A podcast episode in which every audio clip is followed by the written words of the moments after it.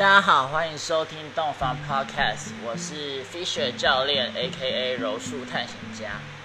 今天我想和大家来聊一聊情绪跟呼吸的关系，以及三大类负面情绪的分类。那我们开始吧。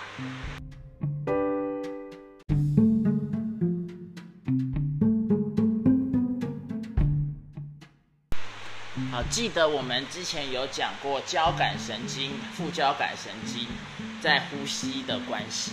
当我们在吸气跟憋气的时候，我们的大脑会认为我们身处的环境是比较危险的，所以我们会进入交感神经，会在一个比较恐惧跟跟亢奋的状态。那相反，当我们在吐气放松跟啊，吐气后的一段暂停的时间，我们的大脑会进入到副交感神经的一个判断里面，这样会让我们觉得啊，现在是安全的，我们可以比较休息，比较舒服。那其实另外一部分，我们的头脑里面还有一个部分叫做和呃杏仁核，杏仁核跟我们的呼吸也有非常大的关系。首先，我们要先理解一下杏仁核是在做什么的。杏仁核是我们身体里负责处理情绪和记忆的组织。情绪和记忆其实是，呃，在很多时候是正相关的。你，我们今天举一个例子，我们中午午休，下班午休去买午餐，然后在买午餐的路上，如果我看到了一个很恐怖的连环车祸。我会非常强大的情绪，我会看到被惊吓到。那同时，我不只对这一个历历在目的车祸会有很强烈的记忆，我会连带的把周围这件时间点周围发生的事情，譬如说我午餐吃什么，花了多少钱，店员找给我多少钱，店员穿什么样的衣服，什么打扮，我都会顺便很强烈的记下来。这就是情绪和记忆的正相关。那许多人不知道的是，在杏仁核里面还有一个跟鼻子很有关系的嗅觉神经。嗅觉神经它不只是闻啊东西的味道，它会去侦测出我们呼吸的深浅跟速度，然后影响杏仁核对情绪以及记忆的判断力。所以，当我们在刚刚的例子啊，我在午餐看到连环车祸，其实同时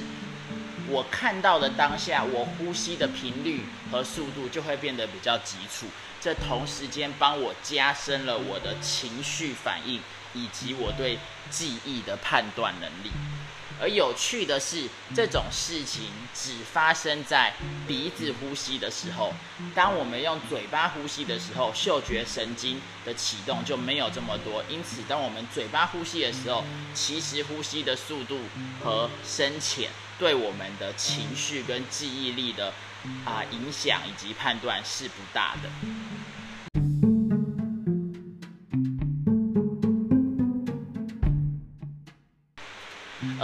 更酷的研究发现，二零一零的研究，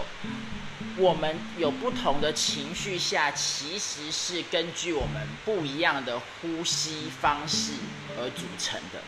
譬如说，这个研究去简单的啊分析了四种情绪，分别是快乐、生气、恐惧和伤心。发现说，当我们在快乐的时候，我们是用鼻子缓慢而且深有深度的呼吸，而我们的呼吸非常的规律，肋骨会轻松的扩张，这是快乐的时候。当我们在生气的时候，我们会用鼻子快速而且不规则，但是还是很深的呼吸。我们的胸口跟肋骨会有一些张力跟抖动，这是生气。当我们恐惧的时候，我们用鼻子快、不规则，而且是浅层偏向上胸的呼吸，我们胸口的张力会变得很大，然后会发抖。当我们伤心的时候呢，则是和一般的时候呼吸的幅度跟速度是差不多的。鼻子呼吸，胸口跟肋骨会有一些张力，但是吐气的时候，我们会有更多的一些叹气的成分在里面。所以再 summarize 一次，快乐的时候，我们是用鼻子慢然后深的呼吸规律，肋骨轻松扩张；生气的时候，我们用鼻子快速深沉的呼吸，肋骨会有张力跟发抖；恐惧的时候，我们是用鼻子快速但是浅层的上胸呼吸，胸口会有很大的张力。伤心的时候，我们是用鼻子正常的深度呼吸，但是吐气的时候会有叹气的成分。那我们知道了这些东西之后，对我们有什么帮助呢？其实你可以想想看，这个可以应用在很多地方。假设你今天要做一个上台演讲报告，或者是要上台比赛，任何的运动。你可以去观察你现在的呼吸，哎，我是不是呼吸很快、不规则，然后都在上胸呼吸？那就表示你对这件事情其实是用一种恐惧的情绪在呼吸的。那你知道之后，你其实是可以透过练习，让自己做深呼吸，鼻子深、深、深刻，然后缓慢的呼吸，让自己的肋骨有舒适的扩张，把呼吸的模式变成快乐的模式。这样你就可以克服心理的恐惧，或者另外一个，当你感觉到很恐惧的时候，其实你可以先用嘴巴呼吸，像我们刚刚讲的，嘴巴呼吸比较不会牵动到我们我们身体里的杏仁核，让我们不会受情绪影响这么大。嘴巴呼吸了一阵子之后，再没有那么情绪化之后，再换回刚刚说的我们比较快乐深层的鼻子呼吸。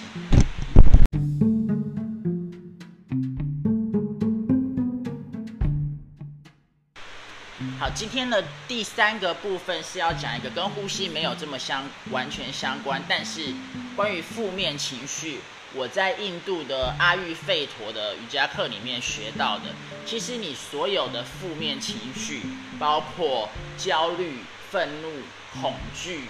啊忧伤、哀愁，其实你可以把它分成三大类。三大类，以阿育吠陀的分类法是说风类、火类跟土呃水类。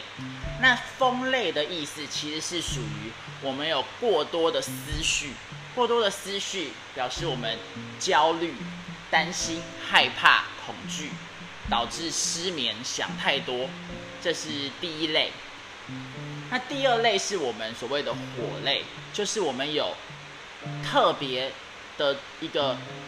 想要攻击的对象，不管是我们想要啊有暴力倾向，我们我们愤怒，或者是我们嫉妒，这都是一个火类的情绪，愤怒或嫉妒。第三种，他们所谓的水类的，是一种贪欲、贪婪的欲望，譬如说想要吃很多东西，想要很很重的物质欲，甚至很重的身体的情欲，或者是很懒惰。呃，想要睡很多觉，不想要不想要努力工作，这些都是所谓的呃贪欲，这就是水类。那这里简单的分享一下，其实这三类都有适合的方法来把它呃消化掉，来从负面情绪里恢复起来。很多人说啊，你心情不好要多多要去多运动，但其实不然。呃，多运动适合的是在你有火类情绪的时候，当你有很强烈的能量想要发泄在某些人身上的时候，但是你又不能真的去杀人，不能去打人，这个时候多运动是有帮助的。当你有很强烈的攻击欲，或者是愤愤怒不平的感受，或者是嫉妒的时候，哎，你去健身房举重，你去做一些柔道，或者是跑跑步。这些可以很好的消化掉这一类的情绪。那第二类，像我自己常常有的是想太多、焦虑、失眠，这种就是所谓的你脑子里的想法、思绪太多的时候，这时候你去运动不会有什么直接的帮助，反而你应该要想办法让你的这些思绪流出来，产出这些思绪。产出最简单的方法其实就是写字，写字。你不一定要写给谁看，你就写，随便你就你就不一定要写的有有文法有意义，你只要写啊，好烦睡不着之类的，你只要写出文字来，就是一种产出，它才不会在你的头脑里关起来，无限的循环、循环再循环，这样你就会永远没办法把它给流露出来。你除了就是除了写书之外，其实一切的把思绪表达出来的方式，都是一种创造力的展现。其实风能的这种风向的问题，就是讲好听一点，就是你你太有想法，其实就是你太有创造力，你太有想象力。那你应该把它给表达出来，不管是透过文字。或者你会音乐，透过乐器；或者你会舞蹈，透过肢体；或者你找人说话，找人聊天，透过透过和人聊天，都是一种把思绪流露出来的方式。这是适合解决风风向的负面情绪、焦虑、失眠的恐惧的这种情绪。那第三个，我们说的贪恋、懒惰，啊，好吃懒做，或者是。很强的物欲跟金钱欲、肉肉情欲这这部分，这部分的办法是，你要进入大自然，或者是你接触动植物，或者是养宠物，这种所谓的被疗愈的感觉。这种被疗愈的感觉为什么对这有效？就是因为你会觉得提不起劲，会觉得生命嗯没有意义，或者是你想要追求的东西都是非常物质跟非常。算是一种很沉重的东西，不管是你想一直吃，你想一直睡，你想要一直有有这个身体上的关系，这都其实是一种跟前面两个比起来是一种很沉重的欲望。而这种大自然会让你知道，哦，凡事都会是继续走下去的，日出日落，或者是。你的虫鸣鸟鸟叫这些东西，当你接触了之后，你对这些很沉重的欲望就会比较释怀、比较放手、比较豁然开朗起来。你会发现，哦，其实自己是很渺小的。那一切有这么多值得关注的事情，不一定要去很急着让自己拥有什么，或者是没有什么放不开的事情。所以，这就是关于这种水象比较物欲比较。贪婪的情绪上面，你可以解决的方法啊，所谓的 depression 就是这种抑郁的情况，就是所就是属于这一种提不起劲而自杀的的人，就是属于啊是一种水象的欲望。所以我再简单啊复习一下，就是风向欲望就是思绪太多、焦躁、烦恼太多，没办法休息。那这个时候，你需要用创意的方式流露出来，不管是找人谈话，或者是书写出来，或者是透过肢体、透过舞蹈、透过音乐这类的方式，透过艺术。那攻击性、愤怒、嫉妒这种这种情绪，你要透过运动来展示出来。不管是自己的运动或团队的运动，都是很好的办法。那再来就是所谓的 depression，或者是这种贪恋，或者是或者是呃